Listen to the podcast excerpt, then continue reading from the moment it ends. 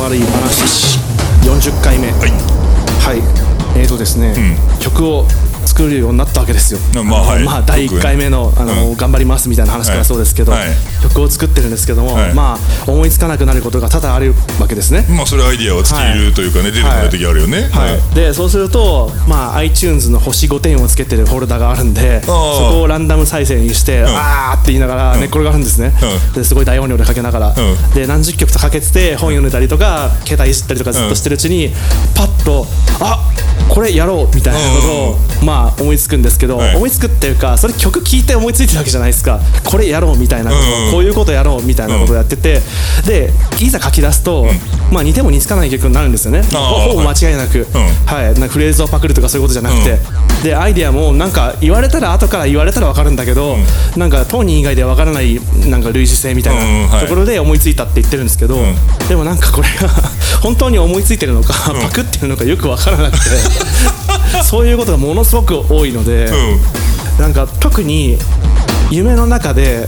あの今年曲を作るりことやるようになった理由がままあそうなんですけど、夢の中で曲を思いつくんですよ、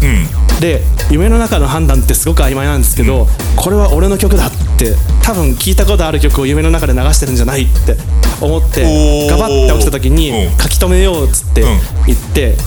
かかなんかまあ MIDI とかで、ん。楽譜とかで書いて残すんですけど、はい。でしばらく経ってその今年作曲始めるようになった理由もそうですけど、まあ本当にそれ自分の曲だったんですよ多分、多分コピーしてないやつうん。だったんですけど、そういうのも夢の中でパッと流れるわけじゃないですか、うん。これって思いついてるのかなんか適当にパクってるのかよくわからなくて。特に夢の中でうん。思いついたっていうか浮かんでこれはいい曲だって作曲しようって思った時に起きて、あこれ有名なあれだってそのままだっていうパターンがものすごく多くて、ものすごく警戒するんですよね、はい。夢の中でかかったような曲って、うん。だからこういうのでもすごく不安で、これも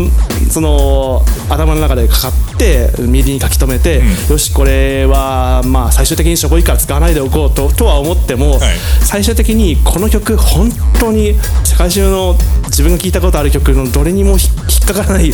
パクってない音だったのかなとかちょっと不安でしょうがないみたいな、まあそのまま置いちゃってるわけですけど、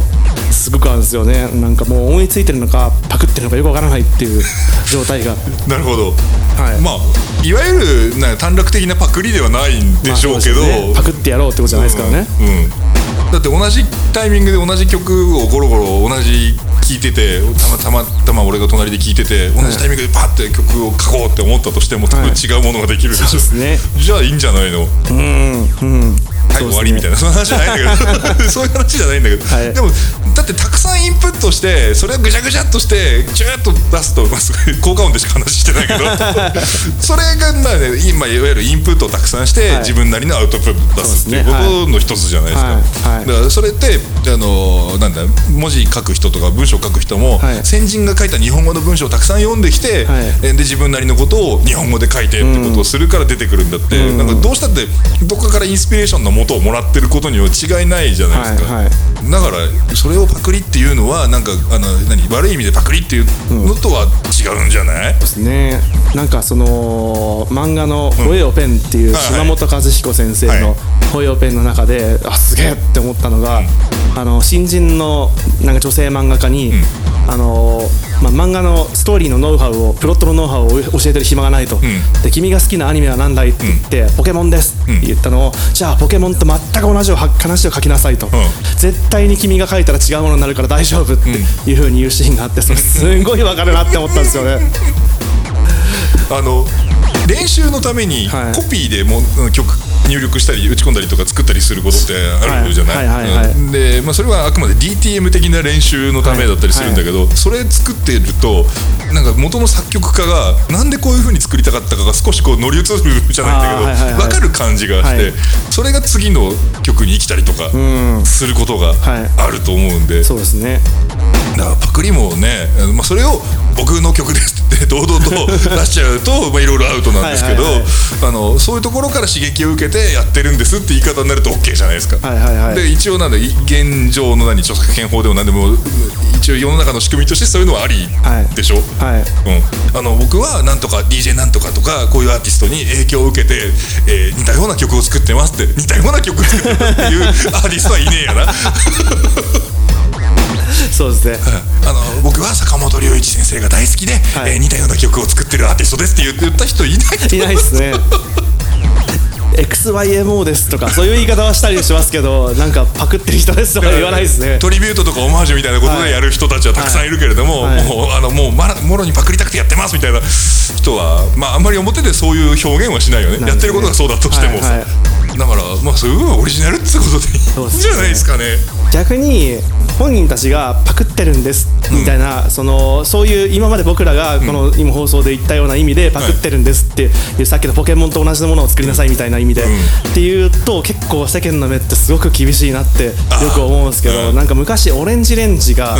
あのパクってこうぜっていうなんか、なんかその仲間内でのなんかキャッチフレーズじゃないけど、はい。なんかそういう掛け声なんですみたいなことを言った時にやっぱりものすごく批判を受けてて、であれタイトルからしてなんか